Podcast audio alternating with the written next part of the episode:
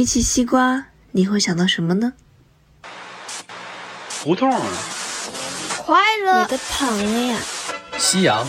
夏天。小时候。火锅。军训。果子。解渴。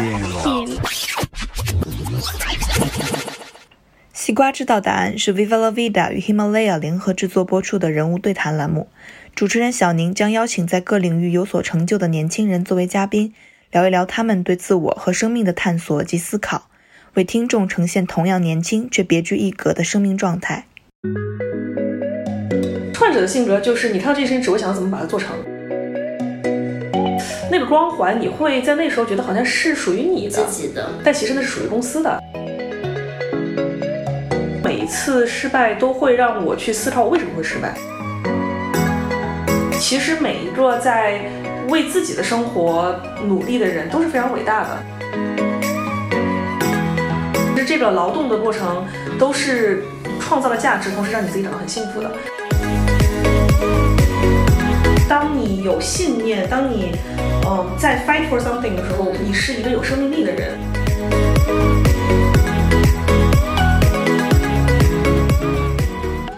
今天的西瓜知道答案，我们请到的嘉宾是我多年的好朋友小强 Alice。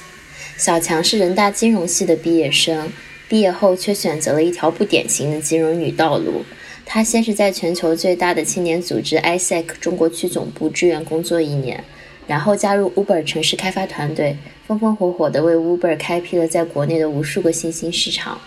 之后，他又加入一家创业公司担任首席运营官，却在二十五岁之年意外裸辞，前往法国蓝带学习法式甜点。现在的小强是一家坐落在七九八的名叫“噗噗”的甜品店老板。那我相信裸辞都曾是你我心中想过无数次却不曾实现的冲动。今天就让我们跟小强来聊一聊他的裸辞人生。那小强跟大家打个招呼。Hello，Hello，大家好，我是小强，也可以叫我 Alice。嗯，好，那小强，我们蔷薇花的蔷。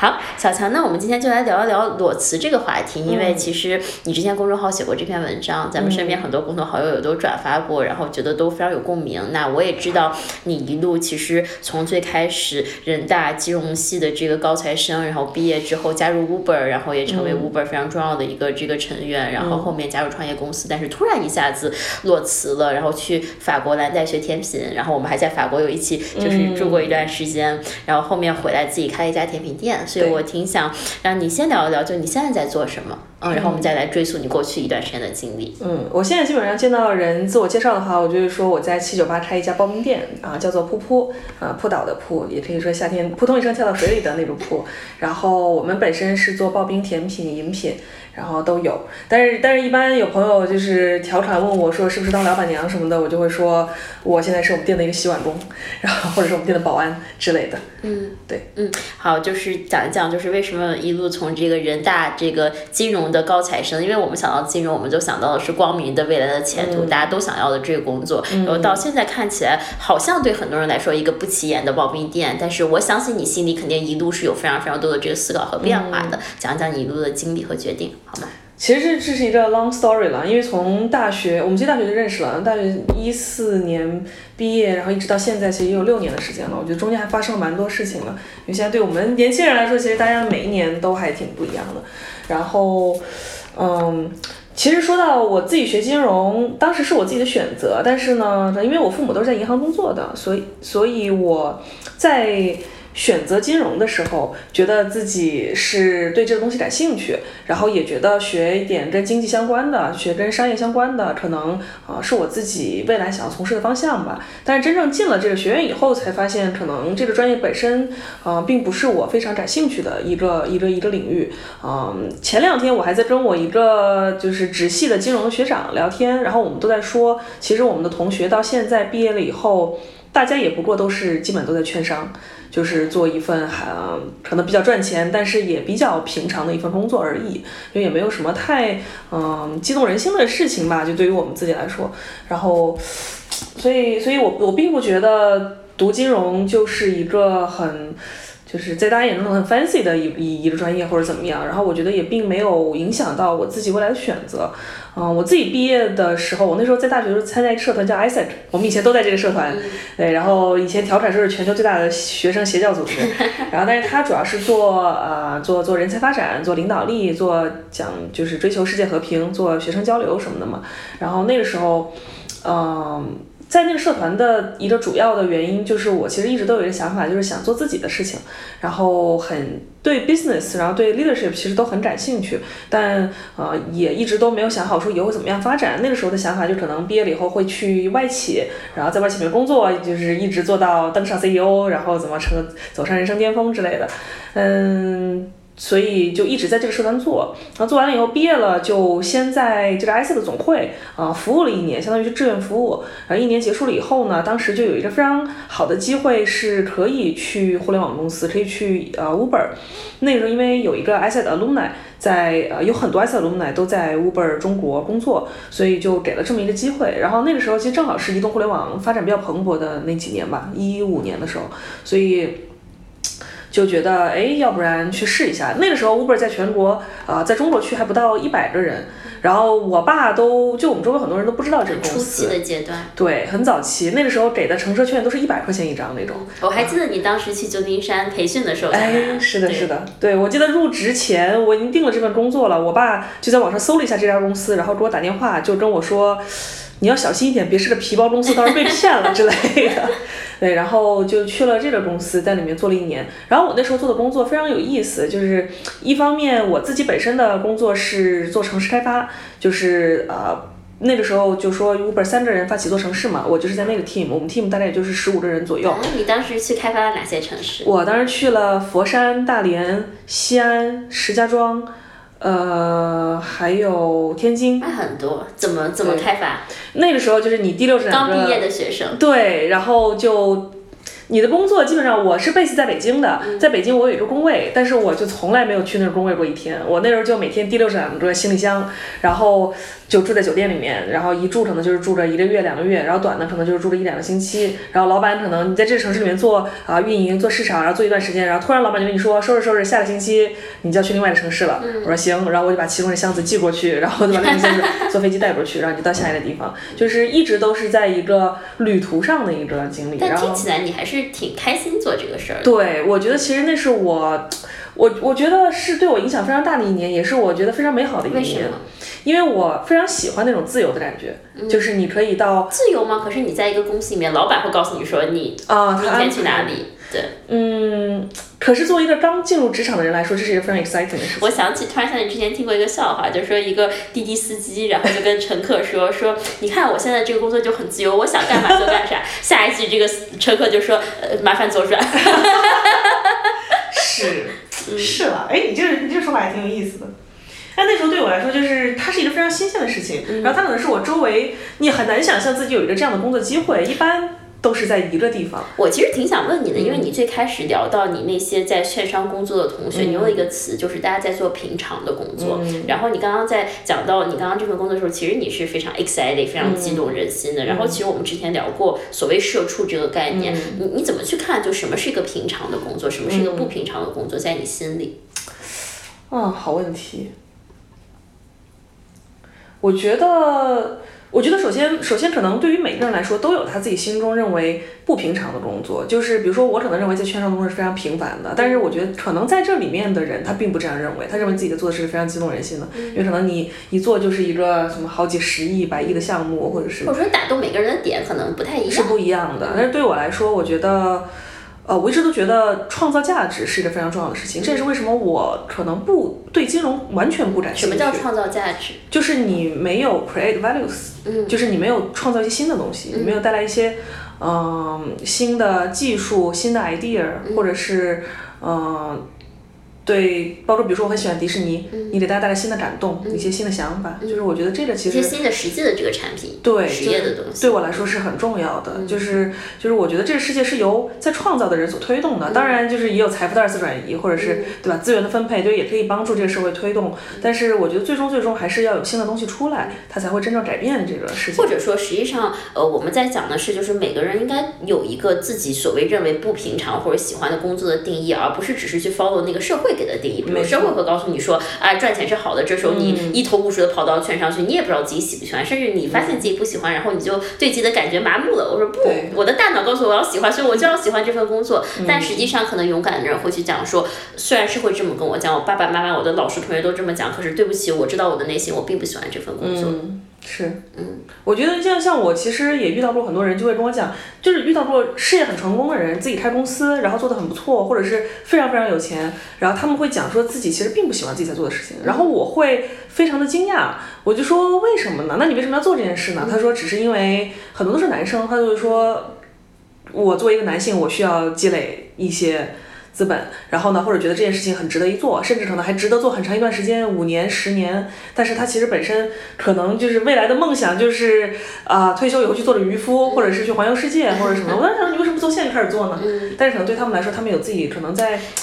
梦想以外别的追求，对我其实蛮同意你刚刚说这段话，因为我之前其实呃，当我听到这样人说这样的话，我可能心里就会很不屑一顾，那你就是不够勇敢，你就是不够去做自己的生活。但是我后来意识到一件事儿，就是确实每个人选择人生的路径是不一样的。有些人他可能就是希希望我现在痛苦一点，我先去积累一些东西，因为我可能希望，比如说我去撬动一些资本和社会的资源，再去做更大的影响力。那可能对我们这样的人，我们想的就是说，那我就从这个开始做，因为我太喜欢这个事儿了，我做。就是说我每时每刻都很快乐，我觉得我这样的人生值得过，并且我坚信我这么做，我未来也可以做大。嗯，所以其实只是不同的人不同的 path 而已。对，这个说的我非常同意。就是以前，呃，我们也会争论嘛，比如说我们在埃塞的时候，那时候我们还是大学生，就想说要改变世界。然后后来在毕业一两年的时候，后来我们有一次聊天，就在说，其实我觉得能够在毕业以后就。在呃工作场合或者是自己做生意或者怎么样，他能够快速积累，然后能够做得非常好的人，其实也许未来有更大的可能性真正改变世界。嗯，因为就像你说，他能够撬动更大的资本，就他能够呃他能够去运用更多的资源，嗯，来做成我们可能最早想要做的那件事情。就可能我们都是想要有着共同的目标，我们想通过某种方式去改变这个世界，但也许有一部分人他通过。一些途途径，也许他可能会更容易。对，所以我觉得可能关键还是要自己想清楚，而不是听别人讲怎么做。就是别人说要先赚钱，或别人说什么，而是你既要选择自己的路径，并且你要对你要为他，你要为你自己的选择负责。是的，嗯，啊，好，那说回来就是 Uber，好，Uber 怎么又到了后面一份创业公司的这个高管的工作？嗯，我刚才说，我觉得 Uber 的工作就是很有意思的点嘛，一个是我自己本身的工作，另外一个呢，就是我那时候去 Uber 的时候，它真的是非常非常早期，那时候全球也就才不到两千个人，然后那是不是说世纪大战嘛，Uber 和滴滴，所以就给了很多补贴，融很多资，所以你有很大的权限去做很多事情。然后我那时候加入 Uber，其实相当于是从一做到一百。嗯，我们后来在呃那一年，就是我去 Vegas 参加那个。大会，嗯，那个大会的主题是十的十次方，然后他就是说我们已经做到一个非常非常大的体量，然后但我们就是从从一个阶段到另外一个阶段的一个一个 celebration 这样子，然后所以我相当于就是完完整整经历了那一个阶段，因为中国就是它可能就是 boom up 的一个非常大的一个一个一一个市场，所以算是说。见证了一个企业从刚刚开始，然后到它做成一个非常大的一个一个业业务，然后我就会觉得，就是做了一年了嘛，然后也去了很多城市，我就会突然有一天就觉得。嗯，好像我做的这个事情，我已经大概知道它是什么样子了。就是我不管再去哪城市，当时有有两个机会，我要么就是选择留在某一个城市里面去继续发展这座城市，把做得更大；另外一个选择呢，就是我可以继续 travel 到其他新城市去开发。然后我就会觉得，不管是哪一种，其实都差不多。我已经知道这事怎么样了。就算我不在这个国家，我去别的国家，其实也都做的是一样的事情。然后我就会觉得，一方面我觉得很 boring，另外我就觉得可能这是一个时间去。啊 move on 到下一个阶段，就是学不到新的东西，学不到新的东西。然后我像我说，我一直都想做自己的事情嘛。那我已经知道一个企业是从一到一百怎么样了，那也许我应该再去看看一个更早期的一个企业是什么样子的。所以就去了一个朋友的公司，是做执行教育的，叫直问。然后他其实那时候我去的时候不到十个人，我那时候也是非常机缘巧合的。我一开始我对对科技很感兴趣，然后从 Uber 想离职的时候呢，找的全是什么人工智能啊，就是这种啊科技类的公司。然后我就去。在那个中关村，我就从大连，那时候在大连，然后飞到飞到飞到呃北京，然后在海淀那边面试一个呃人工智能的公司。然后呢，面试的那天的感觉就不是很好。然后我朋友 Lucas 就问我说：“正好我面在旁边，要不然你来跟我们 CEO 聊一聊。”然后我就说行。然后呢，我就下午我就去了，去了以后就聊了几句，然后聊了就就还挺觉得就觉得还挺不错的吧。觉得这个团队我非常欣赏，觉得这个做的事情是做教育，我也还挺感兴趣的。然后又都是就是以前的以前的朋友、以前的同事一起，主要是人。对，是人，然后再就是吸引我的一个很重要的点，就是它是一个从几乎是从可能从零点五开始做，我因为我去的时候不到十个人，然后等到我走的时候，那时候公司大概有五十多个人，就是一个一个一个非常早期的阶段。但那个时候只有只有不到十个人的时候，你不会考虑说公司会不会死掉，会不会就是你加入之后可能其实没有什么前景。嗯，如果有那种想法的话，就不会加入这个公司了。所以你还是很相信他描述的这个愿景的。对，是，我觉得，而且我觉得可能我身上就有创业者的那种，那就是那种性格吧，就是你不会去考虑说他会不会做。做不了，就我觉得是一种什么性格？创业者的性格就是你看到这件事情只会想到怎么把它做成，你不会想到这件事情会不会做不成。我我是这样理解的，当然前提就是你是相信这件事情本身的价值的。就我当时相信的价值就是我们能够为学生创造呃一些价值，能够帮助他们更好的找到工作，就是这个东西我是相信的。然后你也相信这个市场它有这样的需求，所以就就去做了，也没有想那么多。再就是就这群人是我觉得只要这群人坐在在一块儿做什么事情都能成，就是你这事情做不成，我们做别的事情也一样，就是。就也没想太多，就这段经历给了你什么？就在质问了这段经历。嗯，我觉得其实也对我，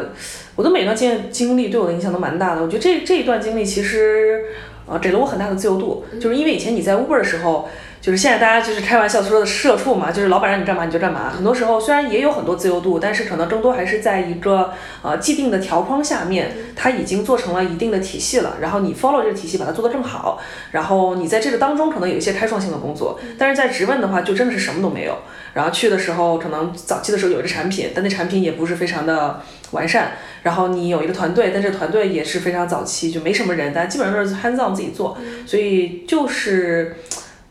把它从就是什么都都没有，然后把它做起来，我觉得这个经历其实会给你很大的自信。就是我那时候负责运营和销售两个部门嘛，其实挺挺重要的两个部门。然后，呃，你看着你自己的团队不断的搭建起来，你看见你自己的收入不断的增加，然后你会呃对商业有更深刻的了解。以前在 Uber 的时候，很多时候其实是比较飘的，就是因为你是一个外企，你是一个呃非常独角兽公司，很多人会捧着你，然后呢，很多人会会。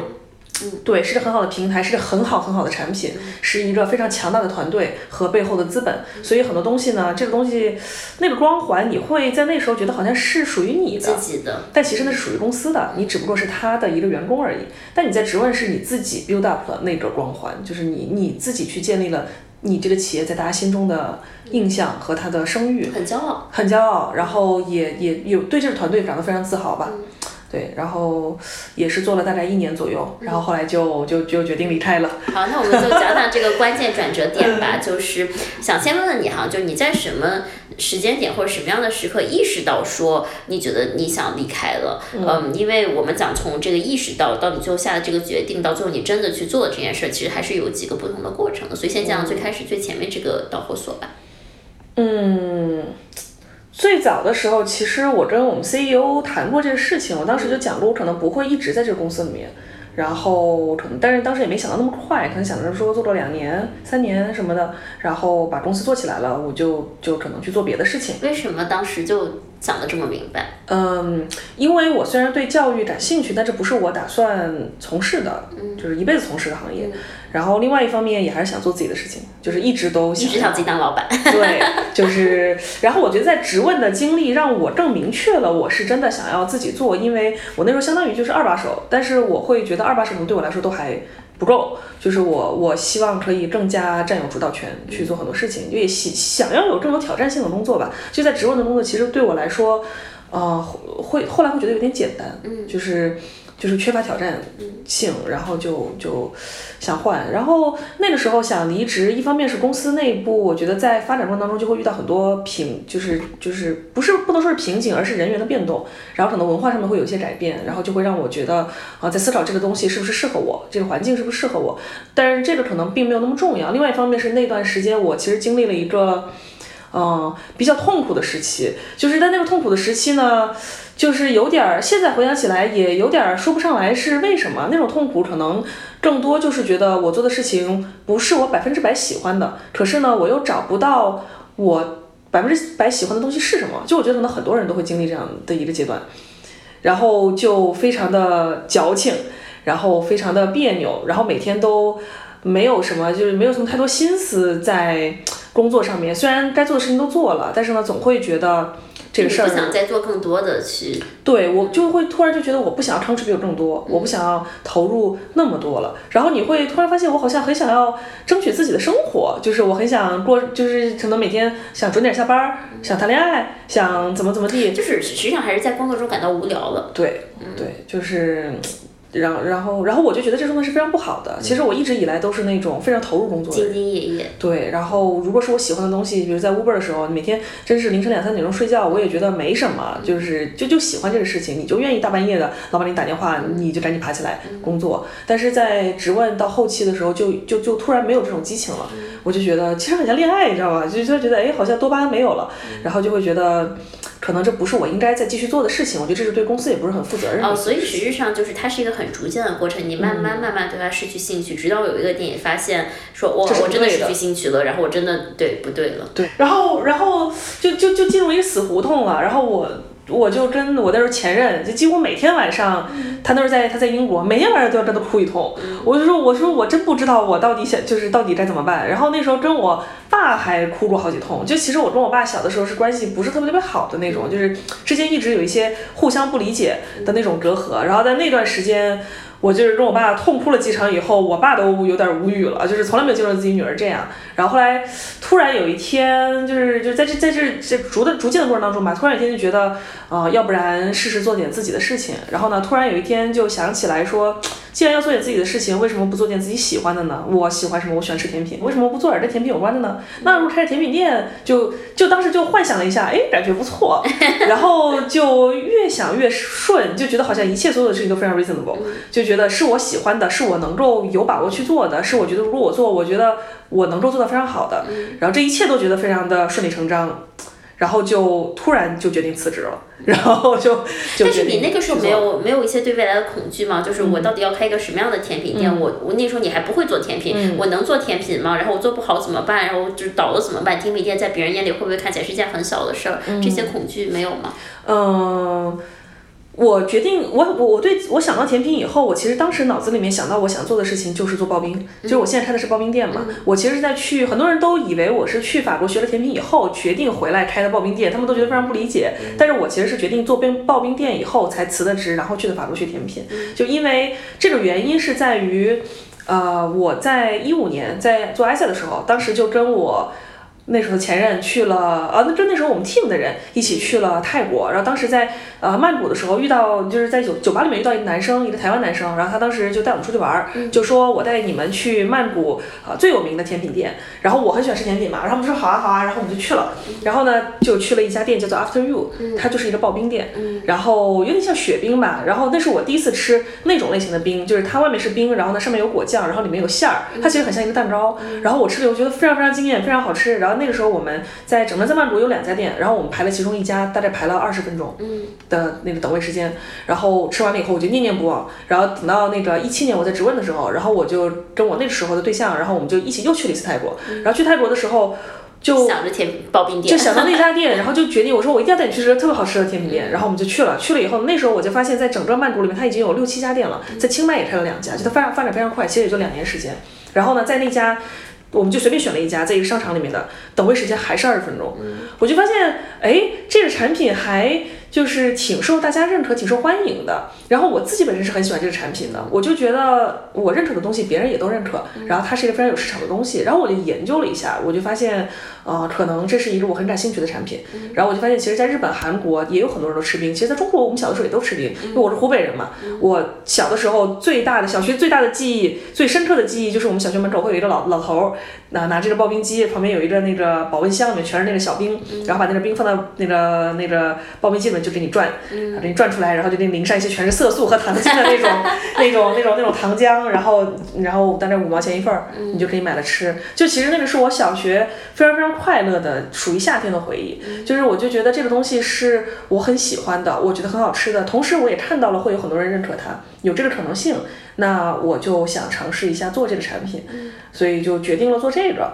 呃，决定了做这以后，你就不会想太多这种所谓的恐惧了。就是创业者的性格嘛，就是觉得哎，我觉得值得一做，我为什么不试试呢？就也没有想过说他。那还是你有创业者的性格，因为很多人他可能会想的就是我前方有很多困难，然后有很多未知，我怎么办？然后可能大家还会这么看我，那我干脆不要做了，或者我再等一等，有其他的机会再做。对，是你没有想过这些？基本上没有太多想过，而且我觉得我其实是一个。挺自信的人，就是对自己的能力很有把握的人，就是没有把握的事情我也不会去做，就是还是你内生的这种自信，实质上对，就是我觉得我决定去做了，这事情有什么难的吗？好像也没有很多。你说有什么难的？其实就是你租一个地方，你首先你去学一个技术，然后你。研发出的产品，然后租一个地方把这产品推出去。所以你其实是内心有种自信，就是说我想做什么，我就我就能把它搞明白、搞妙，我就能把它做成。实际上有这么一个自信。从小到大遇到过失败嘛？就是这种有了这个自信，但是你沿这条路走，跟自己预想的路走的是一样，但结果没有发生。我觉得。我觉得挫折还是非常非常多的吧，就是我觉得，我觉得人成长当中都会遇到很多挫折，就是特别是如果你愿意去挑战的话，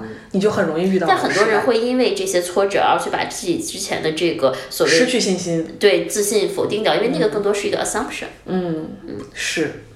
是，但是可能对于我来说，每一次失败都会让我去思考我为什么会失败。嗯，就是可能是我不够好，也可能这个东西并不是我真正想要的，也可能是有很多其他的客观客观原因。就是我觉得成长过程当中的这些失败，最终可能都会让我重新去。思考我想要什么，以及我现在能力在哪里。嗯，你不会沉浸在那个悲伤的情绪里面。对，就我只会想说，我还可以做什么。嗯嗯嗯嗯。所以我们刚刚讲到，实际上你意识到你自己想要去裸辞的那个时候，可能更多就是发现自己不快乐。然后，但是你突然想到有甜品店那个 idea 之后，你基本想到之后就基本马上辞职了，对吧？这还是非常快的一个决定。那从你这个辞职的到你最后计划说你要去法国学甜品，到最后回来，就这个阶段又发生了什么？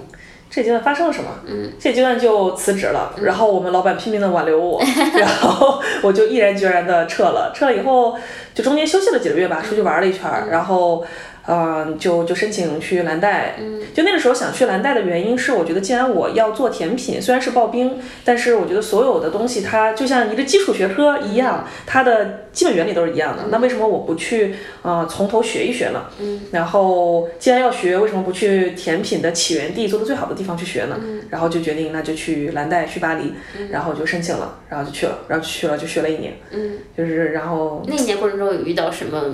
什么特特别的经历吗？开心的、难过的、挫折、成功的呢？我觉得在巴黎的经历是我非常非常喜欢的一段经历，也是非常快乐的一段经历。我以前其实我跟很多人讲过，我从来都没有想过我会去欧洲生活，因为在以前我上大学的时候，你知道精英精英主义教育就会让你觉得，哎，那个美帝国主义是，还有中国，就是这些地方是可能呃。属于这个世界的领头羊、前沿的国家、国度。对我来说，欧洲我去过很多什么东南亚国家，甚至非洲都会去。就是我想看看啊，机会在哪里。但对我来说，欧洲就是一个可能已经是一个逐渐萧条的地方，就它已经没有机会了。它只是固拿着自己固有的东西啊，在那里享受生活。就是我觉得享受生活本身，其实在以前的我来说就不是我追求的。然后。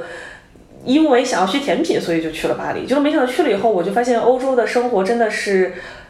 跟我想象中挺不一样，就跟我想象中的是一样的，但是跟我想象中也很不一样是。怎么说呢？一样的点就在于，它真的是一个享受生活的地方，一片大陆，然后所有的人都非常的 chill，所有的人都非常的快乐，然后所有的人都非常尊重呃自己的感受、自己的时间啊、自己与家人在一起的这种这种这种这种这种情感也好，然后还是啊、这种生活的方式也好。然后跟我不一样的是，我以前的认为我是不在意这些的，但是去了以后呢，你才发现其实这就是人 fundamental 的一种需求，就是就是过上人的生活。生活，嗯，生活本身，然后思考生活的意义，思考生命的意义，然后呃，享受跟呃你的朋友也好，你的爱人也好，你的家人也好，与他们在一起的时间，就我觉得作为一个前两天咱 human，们咱们咱们那个微信上说嘛，嗯。说当时咱们一起在那个巴黎那个呃那个蒙马特高地上圣婴堂门口做对 V 吧，然后当时我们遇到那个哥伦比亚的老爷爷，嗯。然后我记得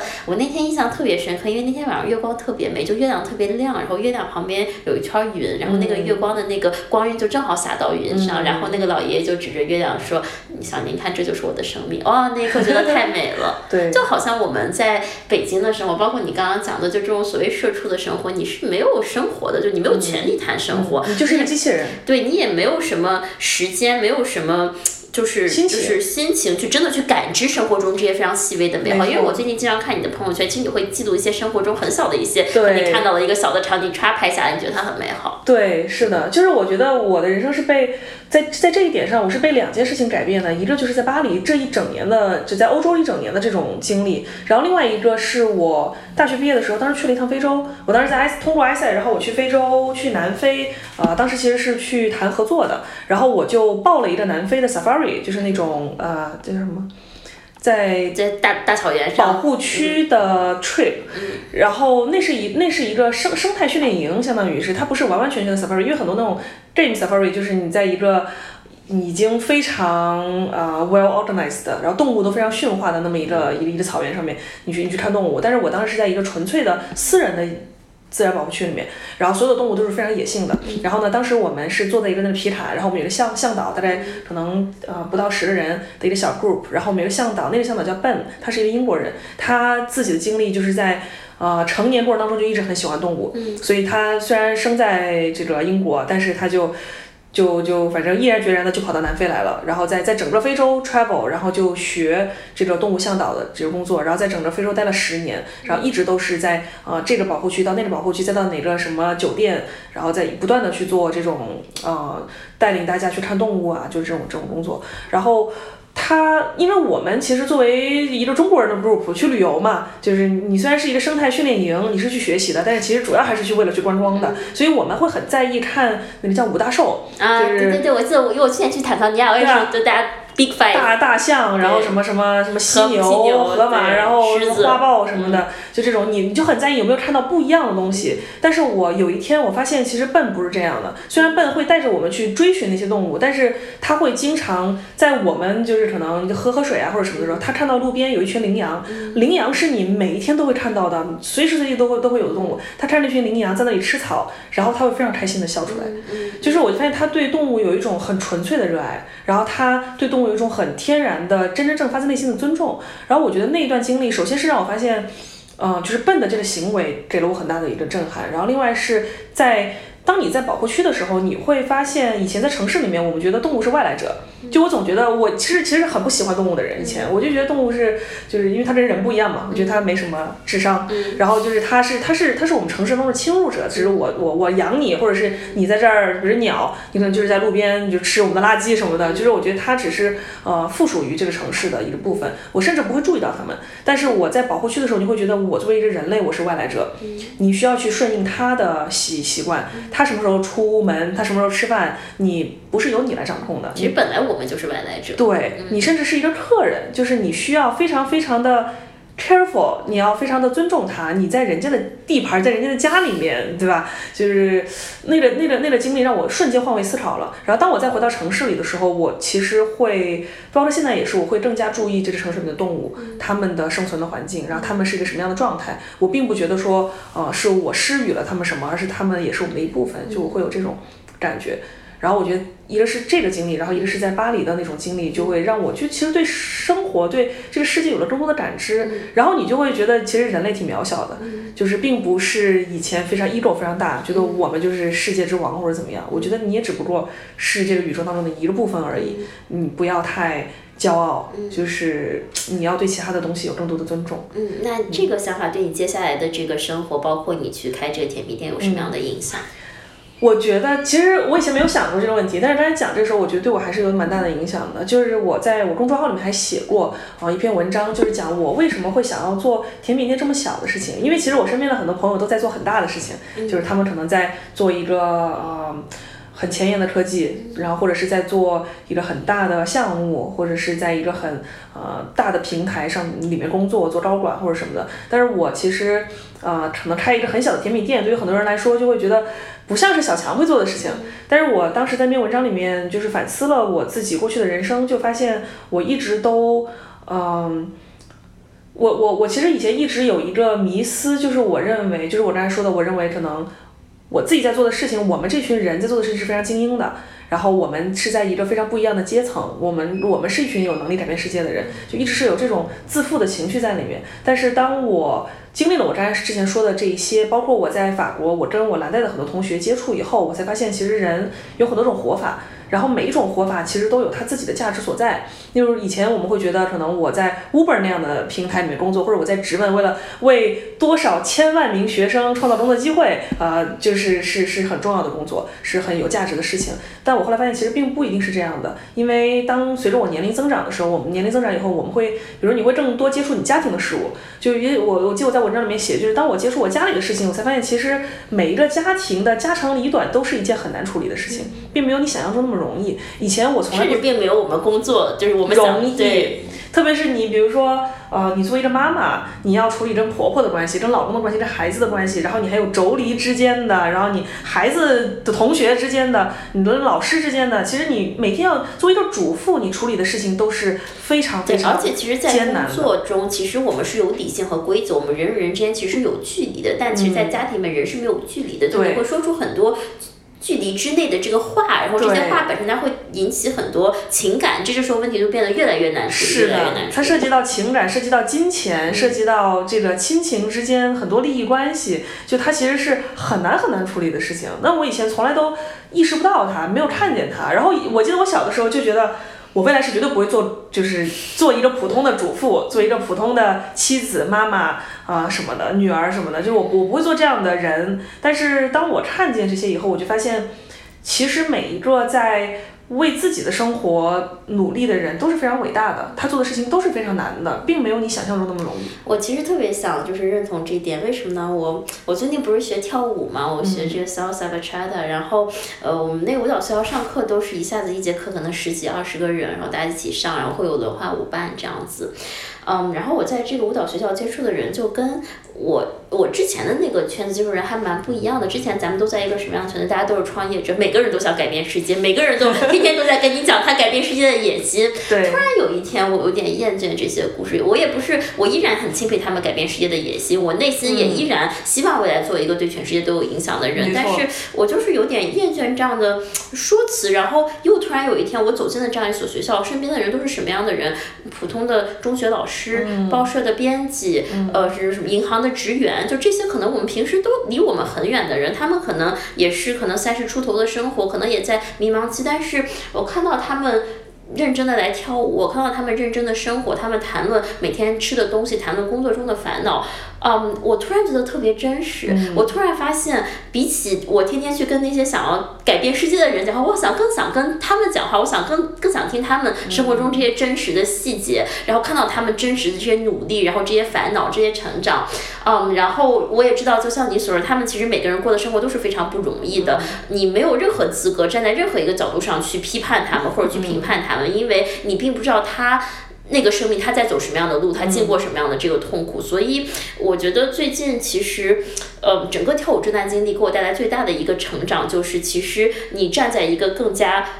我我觉得只能说更加合适的角度去看这个世界，可能更大的世界，而不是像你说的，我们在那个泡沫里面只看得到我们身边的人，并且去一味的评判不在我们这个圈子里面的人。是的，而且。嗯，虽然确实是可能这个社会是由金字塔尖儿的人引领的，但是其实你要看到金字塔尖下面还有非常大的一个基座，而那群人，你必须要说是他们。在很努力的生活，很努力的工作，才能够保证这个社会在正常的运转。你说那些工人、那些农民，其实你像疫情期间，你就会发现，当他们没有在工作的时候，你什么都没有。就是这个，其实是当我意识到这件事情以后，给我给了我非常非常大的震撼。就是，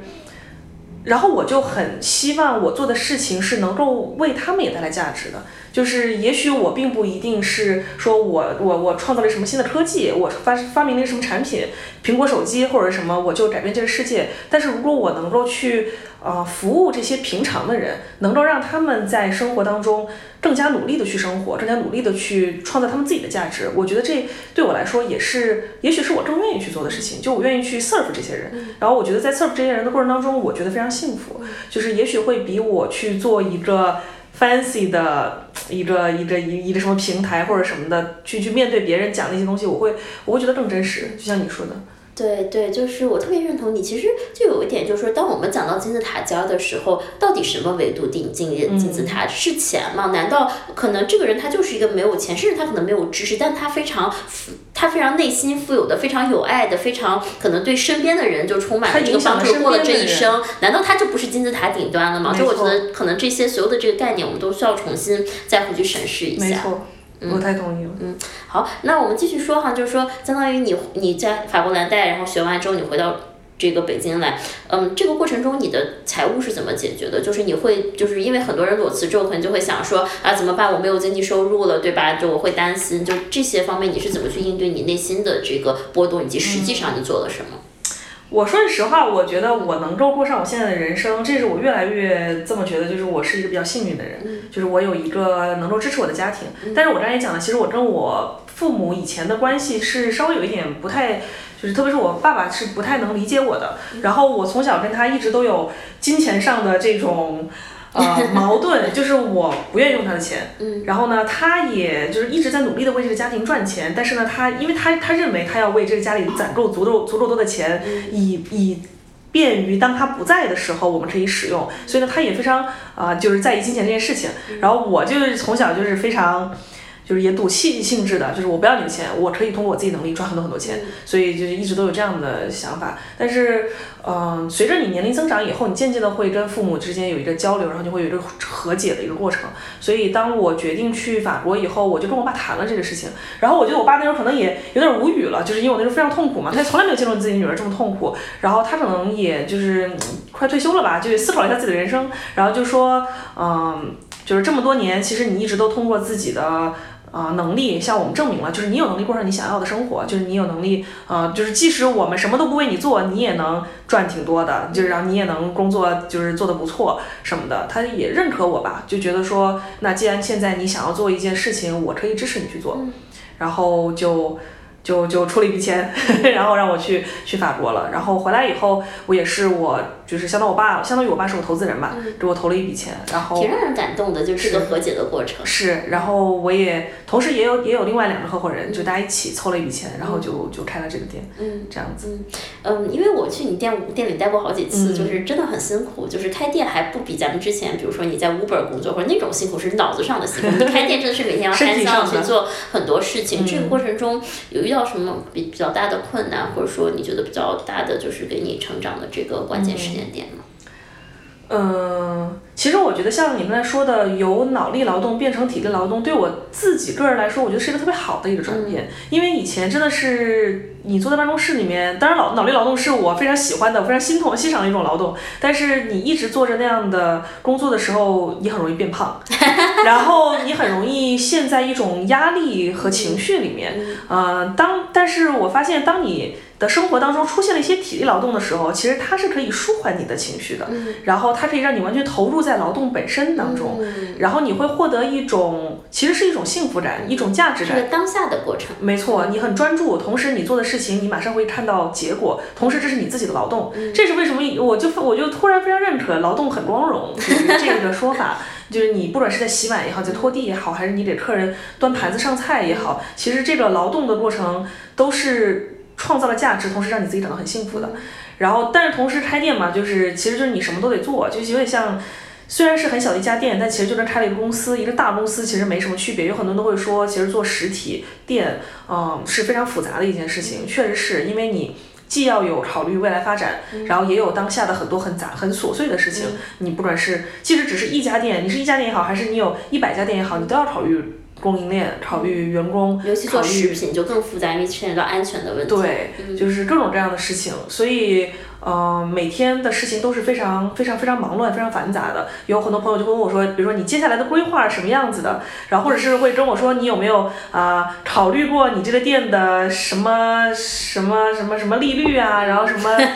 对，哪有时间想这些啊？最开始的时候，就是他们当他们问的多的时候，就特别是我以前做咨询或者是做就是以前创业的朋友，就是做在互联网公司的朋友，就会跟我讲很多就数据方面的，我就会说，你说这些数据方面我们有算，但是呢，也许这只是我一天一。千件事情当中的其中一件而已，就它也许对我这个 business 很重要，但是在我所有的事情当中，它也只是其中一件，我并不会花非常非常多的时间在它的上面，因为我当下要解决的事情其实也很多，嗯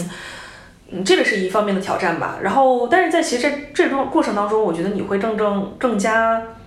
更加清楚什么东西对你是重要的，然后什么东西是当就是你会更容易分出什么是，比如说紧急重要，呃，紧急不重要，因为事儿太多了。对对对对对，就是他会帮你更好的理顺。就我觉得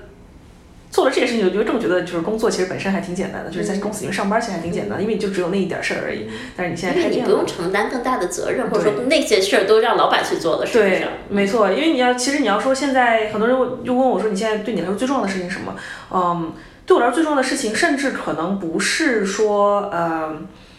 不是说我这个店今天赚了多少钱，我的流水有多少，或者是我的成本控制有多少。当然这很重要，但对我，比如现在这个店来说，也许更重要的是，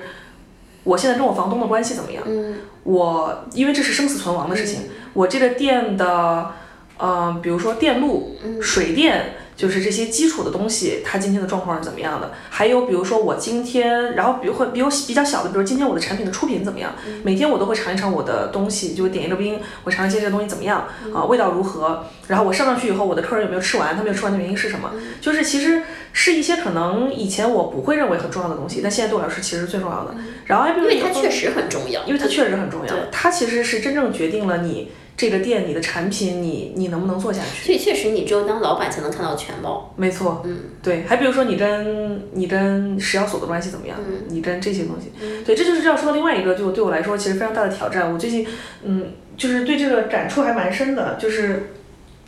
当你自己出来做以后，因为我跟有开公司的朋友也聊过，当你出来做以后，你会发现。以前你很多不屑于去做的事情，你很多不屑于去打交道的人，你现在都要去一个人去 handle 他们，因为除了你没有别人会去做。而且并且可能它并不是一件特别简单的事儿。没错，它非常非常难。然后以前不屑去做，其实也是因为没有能力，就是你你你不具备这样的能力，然后你做不到，然后你也你也不愿意去做。但现在你必须去做以后，你才发现，呃，特因为因为像做我们这一行，你会跟很多真正社会上的人去接触，就可能跟在外企啊什么接触的人还不又还不太一样了。我们接触都是非常。嗯，也不能说底层吧，但他是非常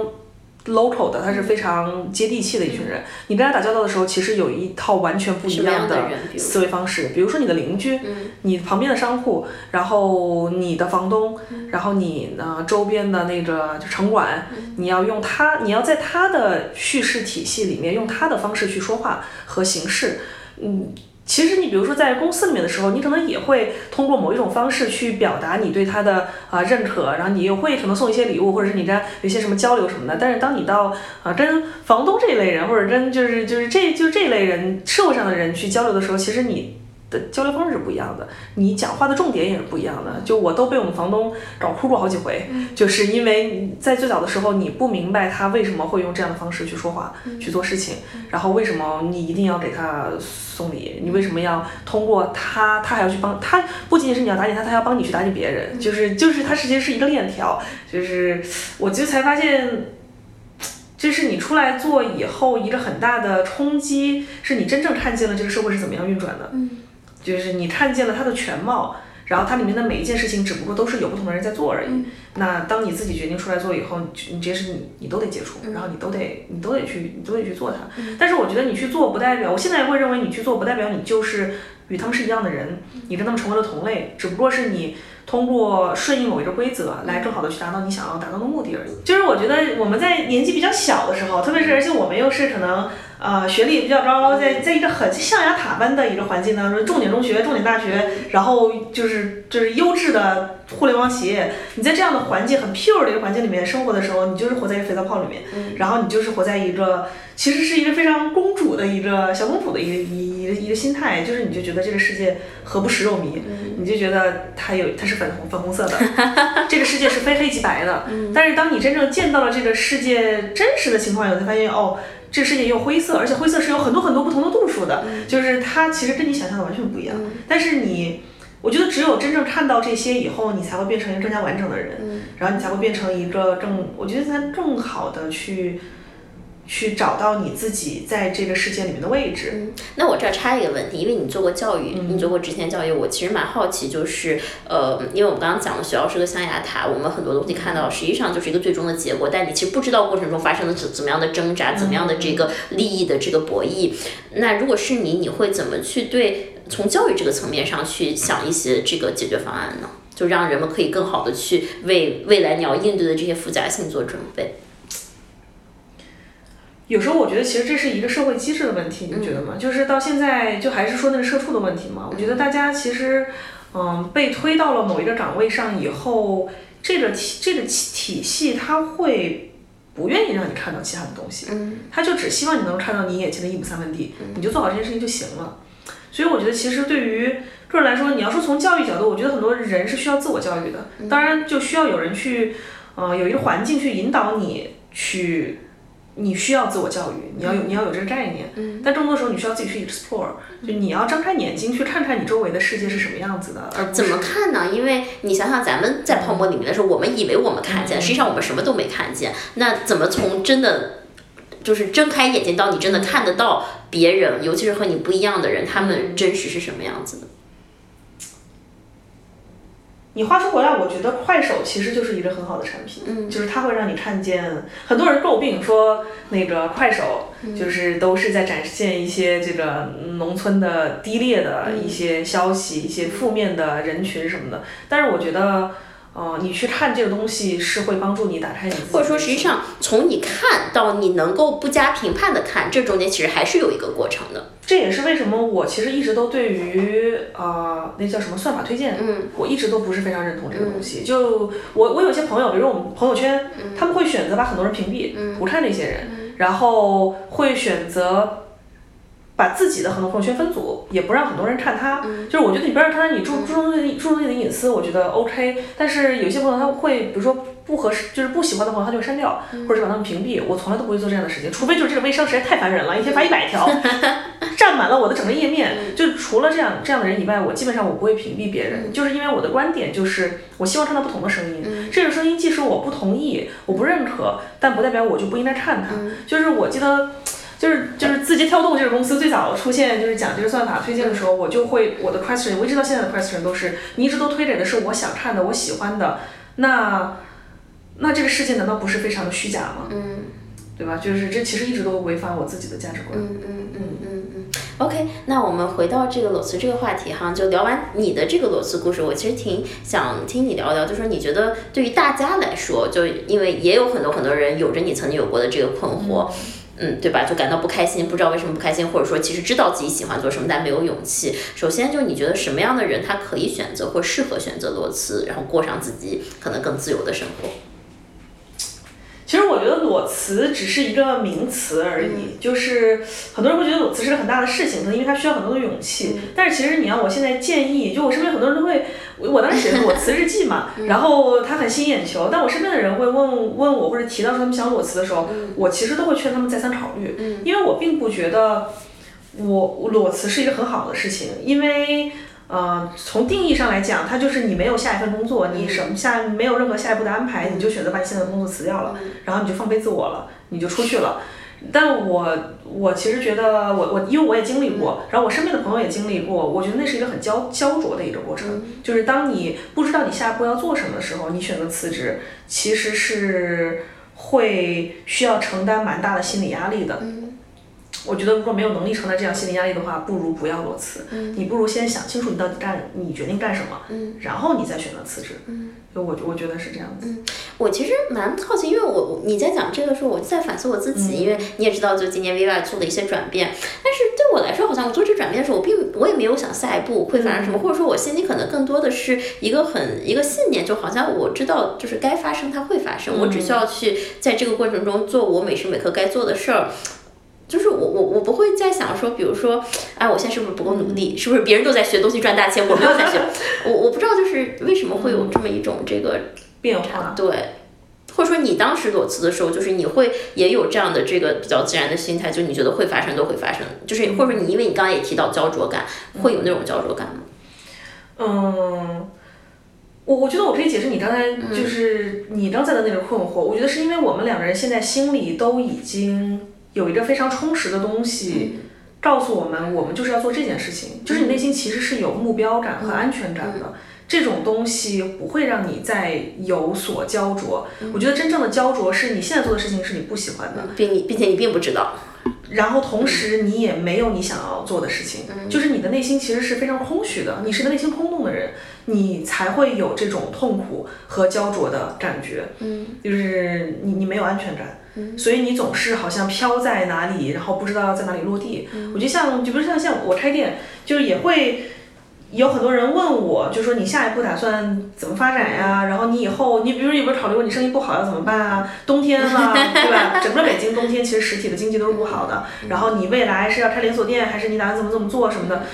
我虽然也会想这些事情，但是说实话，这东西对我现在来说并不重要，也不会给我任何压力。我即使是。呃，我去多开几家店也好，我在北京开分店也好，我去别的地方开分店也好，或者是我就把这家店兢兢业业的，我再做个两三年也好，我觉得都只不过是发展过程当中的一个选择而已。嗯，但你知道做这件事就是让你很快乐，你就是想做这个事，不管它最后成什么样子，你就是要做这件事。对，就是不管它怎么样，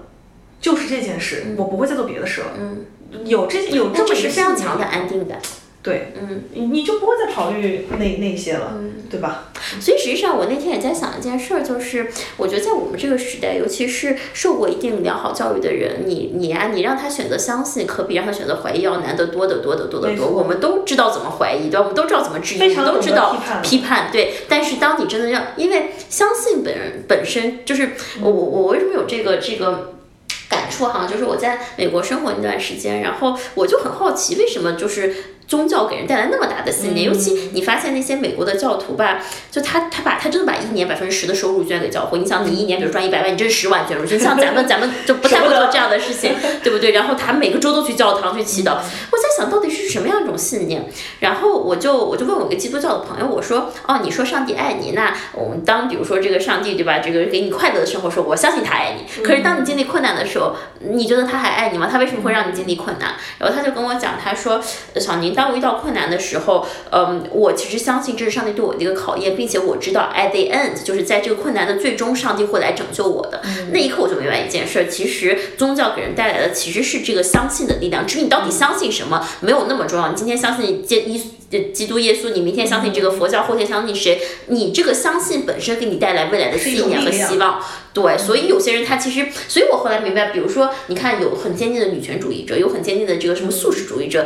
其实相信什么？当然这个内容本身也重要，这代表你的一种价值观选择。可是相信这个行为已经让他们很有力量了。没错，就是我最近也会思考，是我觉得人的生命力是很重要的一件事情。就是像你说的，不管他是一个女权主义者，还是他是一个一个什么五毛白左，就是他不管是什么，但我觉得当你有信念，当你。嗯，在 fight for something 的时候，你是一个有生命力的人。但是，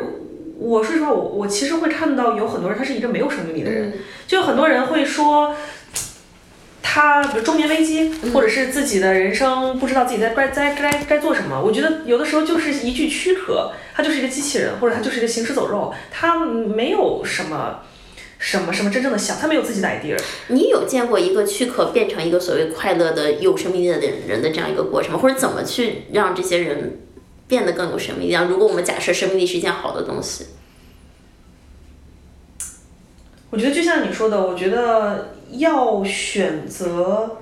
要学会去接受一些东西。嗯接受什么？接受，嗯，就是就是因为你不觉得这个社会上现在大家真的都太会批判了吗？嗯，就是包括你看现在所有的社会新闻就是反转再反转，他就说我什么都不相信了，然后我什么都。我我我们遇到所有的事情都想要辩证的把它分开来看，有这一面也有那一面。但是我之前有一个朋友跟我讲了一个观点，我印象非常深刻，他就说，他就说为什么一定要有两要看到两面，看到其中一面，然后我支持这一面的观点，我觉得没有什么不好的。嗯就是你得有自己的观点，你得有你自己的立场，而不是说我永远都是站在中间，我两边都看看，我两边都批判批判。我觉得这其实是你并没有真正投身在这其中你没有在 at this moment，你没有你没有在这里，嗯你只不过是选择高高在上的站在旁边儿，我看一看。嗯就我觉得其实。嗯，我最近在反思，我觉得在生活当中，我们很容易陷入一种，就是作为一个现代人，嗯作为一个现在这个时代的人，会很容易在所有的事情都冷眼旁观。不管是我今天看到一个老奶奶摔倒了，我想，哦，她是不是碰瓷儿的？或者是，嗯、我看到，嗯、一个什么不公的事情，我要想她是不是有可能有反转，或者是我遇到某一件某一个人，我会想，我不愿意相信他是一个好人。我可能会觉得他也许也会不怀好意，就我觉得我们太容易陷入这样的状态里了，然后不容易去，就是就是，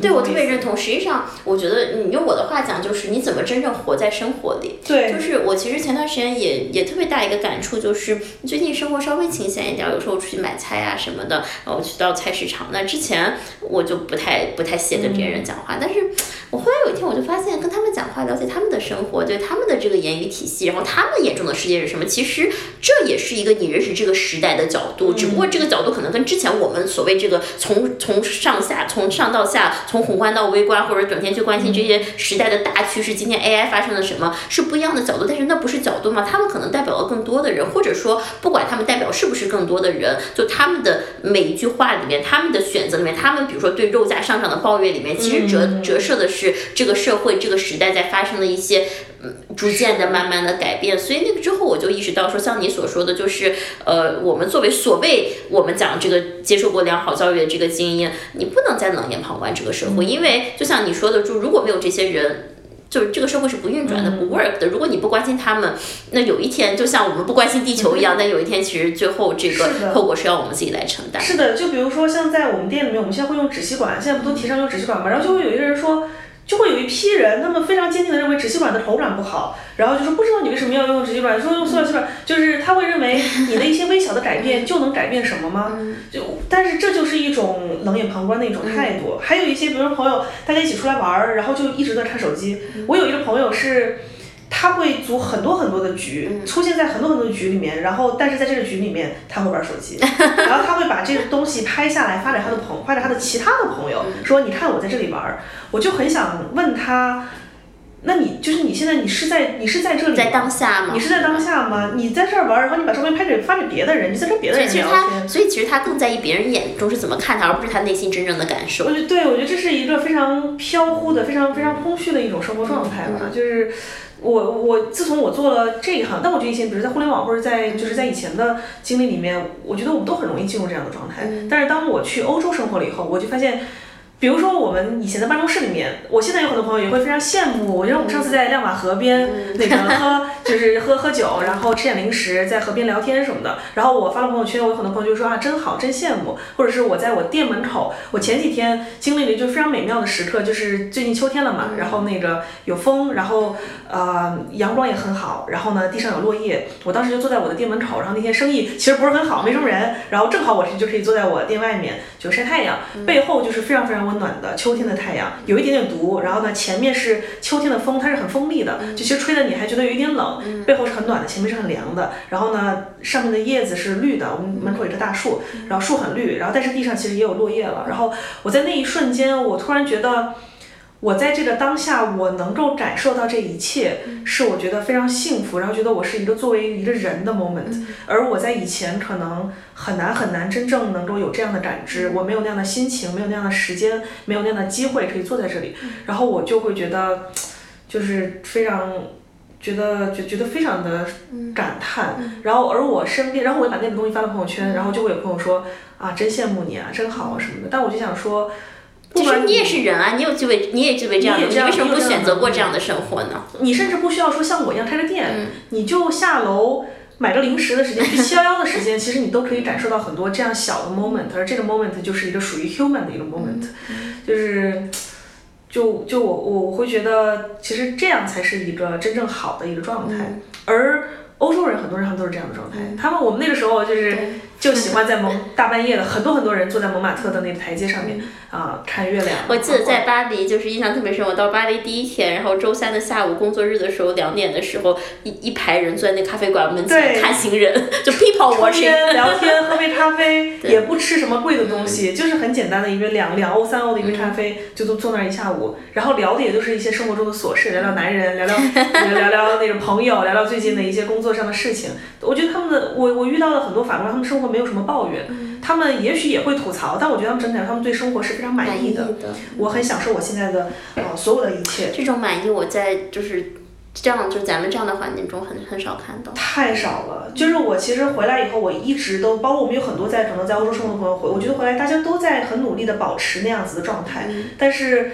很难。你想要保持那种生活状态、心心境的状态，也许，但最终你可能你只能够保保持你自己，你其实很难影响到你周围的人，因为他们还是在一种焦灼，在一种不知道生活的意义在哪里。对，实际上我发现我回来之后，我最常问的一个可能稍微有一就是比较深深度的问题是：你快乐吗？你幸福吗？但实际上我发现，就从大家给我的答案中，我发现好像大家连什么叫快乐、什么是幸福都不知道，因为他就没感受过那个状态。他感受就是从小到大一路沿着一条既定的路走，然后有一个固定的这个目标。对，在追寻什么但这个东西还都不是我自己心里告诉我去追寻的，而是别人告诉我去追寻。所以其实就算他拿到了这个东西，他就发现说，我想还有下一个目标，所以其实他心里就是一直是匮乏的。这个匮乏让他呃导致一个东西就赚再多，像我们最开始讲赚赚再多钱他也不满足，然后给他再多的东西他还是会觉得不够，因为这个不够根本不是外界不能满足你，就是你内心的一种匮乏。对，就我觉得这是一种，就是我们一直在 chase for something，但是我觉得真正好的状态其实是当你内心已经非常充盈、非常满足的时候，你想 create something，嗯，你可以从你自己其实那种爱是溢出来的，对。对，然后你真正去创造。我觉得当你没有这种这种充实和安全感的时候，你你是创造不了什么东西的，因为你本来就是空的，你拿什么给别人呢？Exactly, exactly, 对吧 exactly.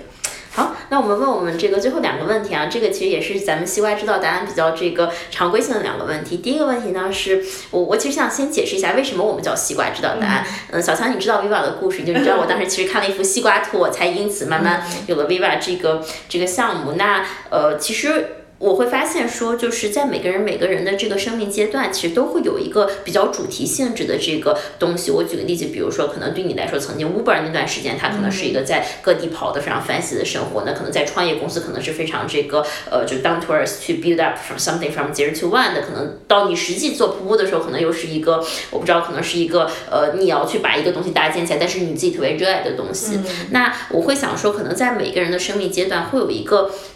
问题是他想要追寻答案的，为什么我不想用关键词定义，而想用问题定义呢？因为当我们给到一个关键词的时候，它就是这样，它是一个很静态的东西。可是问题。它的答案其实追寻问题答案的这个过程，它也也是个旅途。其实你是在不断的探索、不断的发掘的。所以，其实对我来说，比如说在我当下，其实我问的一个问题很简单，就是生命是什么，对吧？我用尾巴在问这个问题。那有些艺术家会发现他在问说，到底什么是美，对吧？有些艺术家会问到底什么是真理。那小强，你觉得在你这个生命阶段，你你你再去追寻一个什么样的问题的答案？如果有这么一个问题，我觉得其实我确实是现在一直在追寻一个答案，这也是为什么我在做噗噗，我为什么在做我现在在做的事情，就是我想要知道怎么样让他人感到快乐，就是怎么样为他人、为每一个平常的人创造快乐。嗯，就是目前我的方式就是可能通过我的店，通过我的产品，但在做这件事情当中，我还是在不断的去思考，怎么样可以。让这个人通过我的产品，通过来到我的店，或者通过我们的一些行为，能够为他的生活当中创造一些，嗯，一些一些 surprise，、或者是一些呃快乐的瞬间，嗯，然后能够让他获得一种力量。我突然想，好想就之后找一个下午去你那儿做你们的快乐创造员。快乐大使，其去那做点小的东西，然后让大家感到快乐。我我觉得特别好，嗯，对，就是能给别人带来一些东西，是件特别特别有就特别特别珍贵的事情。对，第二个问题就是，如果让你画你的生命，你会怎么画？我觉得这个是，就是因为我认识你，认识小宁这么久了，但是到现在我其实都没有真正画过一幅我的生命画像。就是每次我拿到那张纸的时候，我都不知道我应该画。我记得我在巴黎想让你画，然后你就我就没有画出来。到现在我其实也一直都就是就是没有没有没没有想明白我到底应该画一个什么东西。但是其实可能，嗯，现在的我。呃，今天我想了一下，如果要画的话，我觉得我可能会，我就想到一个想到一个 moment，就是我今天说我在南非的那个 moment，就是当时我们在那个吉普车上面，然后那个吉普车它是敞篷的，然后呢吉普车的那个车头前面有一个座位，然后那个座位就是只能坐一个人，然后它是没有任何保护的，你只能坐在凳子上面，然后你抓着那两边的那个栏杆儿，然后我。我当时就坐在那个上面，然后呢，就看到南非的大草原上面有一条，前面是草原，中间一条河，然后我们在河的这边，然后河的对面就是很多很多种生命，有鳄鱼，然后有羚羊，有飞鸟，然后有长颈鹿，它们全部都在那个河的对岸，互相都不打扰。其实它们中间是有食物链的关系的，它们跟我们也是有食物链的关系的，就它可能就扑上来就可以把我吃掉。但是我在南非的时候，一个一个非常。非常大的一个认识，就奇怪的知识增加了，就是我才知道原来动物在它不饿的时候，它是不会去捕猎的。有一次我就是坐在那个座位上面，半夜的时候我不小心摔下去了，就那车急刹车，我就掉下去了。那时候是晚上，然后我就赶紧往上爬，然后我我车车后面的同伴想下来救我，然后我们的向导笨就说。大家所有人都不要动，让他自己爬上来。因为如果有人下来救我的话，我要是被吃了，可能其他人也会被那个被被被被捕猎。所以我自己爬上来，然后爬上来以后，我们就又开了一小段路，大概也就不到，也就十几米吧，就发现旁边是有一个刚刚被狮子吃过的一个长颈鹿，死的长颈鹿在那儿。然后我是那一次我才知道，我向导就说还好那狮子吃饱了，否则可能被吃的就是你。然后。然后，然后，所以那一次我们在那个河对岸的时候，我就发现对面的所有的动物，它们其实互相都是一个捕猎的关系，但是它们非常平静的在一起喝水，然后都在那个河边休息。你一眼就能望见它们所有人，因为它们不饿。嗯，对我，我觉我觉得这那个 moment 其实是一个非常非常美美妙的 moment，就是你跟这个世界的关系，然后不同物种之间的关系。就是我觉得那个并不总是凶杀和竞争，其实很多时候它就是一个存在共生的存在，然后是一个非常和谐的存在，是一个互相尊重，然后各自有各自的生活，就是是是一个这样子的一个存在。我觉得那个那个 moment 对我是非常美妙的，特别美。我听你说，我觉得很美妙。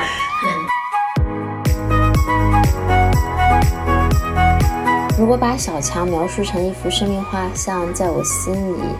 嗯，我觉得应该是一个在太空中漂浮的拿破仑蛋糕。嗯，首先小强是甜点师，他做的拿破仑蛋糕特别好吃。嗯，同时这拿破仑蛋糕，拿破仑嘛，其实又是将军，就是小强其实是有这种生命气息在的。嗯，然后其实小强本身也是个非常。乐意探索，然后非常浪漫的人，所以，嗯，漂浮在这个太空中的这样一个蛋糕，然后我想蛋糕上可能坐着一个穿着红色衣服的小女孩，啊，我想这就是小强在我心中的神秘画像。